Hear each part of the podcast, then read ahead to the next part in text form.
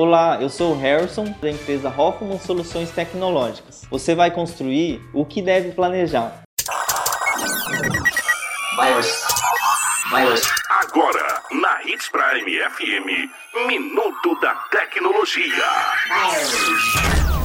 Primeiramente, as tubulações. Vamos começar com a internet. Tem que analisar onde vai ter cabo de rede para os dispositivos, por exemplo, televisão, computador, roteador, onde vai ser instalado as câmeras internas e externas, a cerca elétrica, verificar quantos circuitos vai ter, porque a gente precisa interligar a central da cerca elétrica em cada circuito para mandar o choque, os sensores de alarme para que fiquem na posição correta, na altura desejada e indicada pelo manual de cada sensor, que geralmente é 2,10 metros de altura, os sensores de presença e movimento, o motor de portão, se vai ser o deslizante ou basculante, se vai ser um ou dois motores, para deixar a tubulação na altura correta para a tomada dele. Temos também o porteiro, que pode ser vídeo ou pode ser um interfone. A gente tem que interligar a parte externa, onde a pessoa vai tocar, e a parte interna, onde a pessoa vai atender. Se a construção tiver um portão social, temos a opção de colocar uma fechadura nele interligado no porteiro, para quando a pessoa tocar o interfone, você conseguir atender e conseguir abrir esse portãozinho pela fechadura de dentro de casa. Mas o importante é a tubulação que é interligada nele é da área externa para o portão social.